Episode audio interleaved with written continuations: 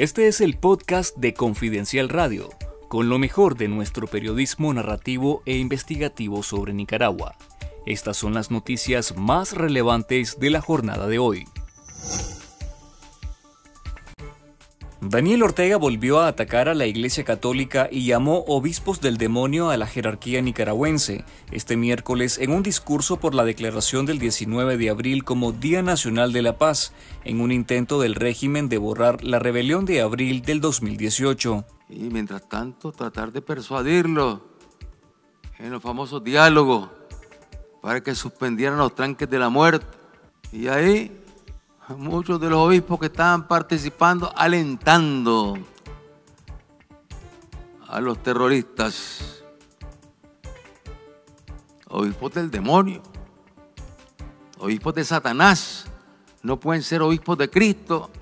Ortega justificó la prohibición de las procesiones durante la Semana Santa, diciendo que fue para evitar manipulaciones por parte de los sacerdotes, de quienes dijo que querían sangre. Daniel Ortega y su esposa y vicepresidenta Rosario Murillo fueron señalados como principales responsables de los crímenes de lesa humanidad cometidos en Nicaragua desde abril del 2018, en el informe del Grupo de Expertos de Derechos Humanos de la ONU.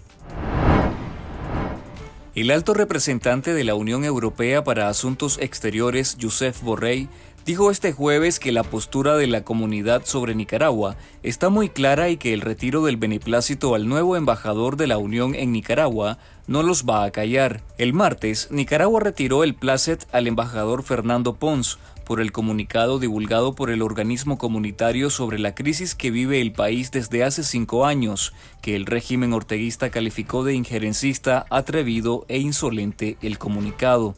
Nuestra posición con respecto a Nicaragua está muy clara. Creemos que es una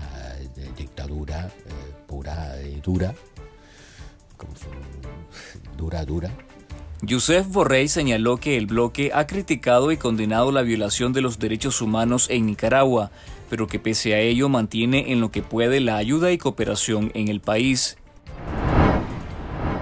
La exigencia de Daniel Ortega de incorporar a Rusia como observador del sistema de integración centroamericana SICA generó una fractura política en el seno del organismo regional, entre quienes rechazan la invasión rusa a Ucrania, los que la apoyan y los que mantienen una posición neutral. El catedrático de la Escuela de Relaciones Internacionales de la Universidad Nacional de Costa Rica, Carlos Cascante, explicó que en estos bloques Nicaragua está como el único país que apoya la invasión rusa a Ucrania, Honduras y El Salvador que se mantienen neutrales, y los demás que han planteado una cercanía a Estados Unidos respecto a la guerra. Cascante señaló que esta división generará efectos políticos durante o después de la presidencia de Nicaragua en la Secretaría del SICA, a través de Werner Vargas, en el periodo del 2022 a 2026.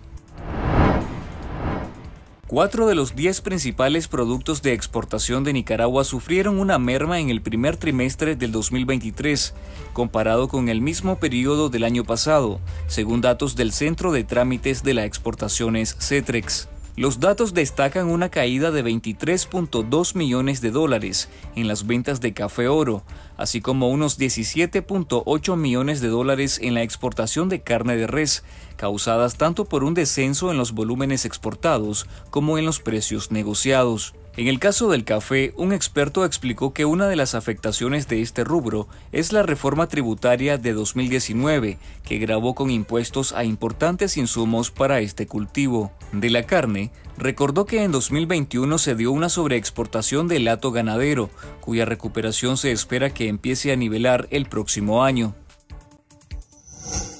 Si usted desea saber sobre lo que hay más allá de las noticias de Nicaragua, les invitamos a conectarse a confidencial.digital y suscribirte al canal de YouTube Confidencial Nica para estar conectados con la verdad.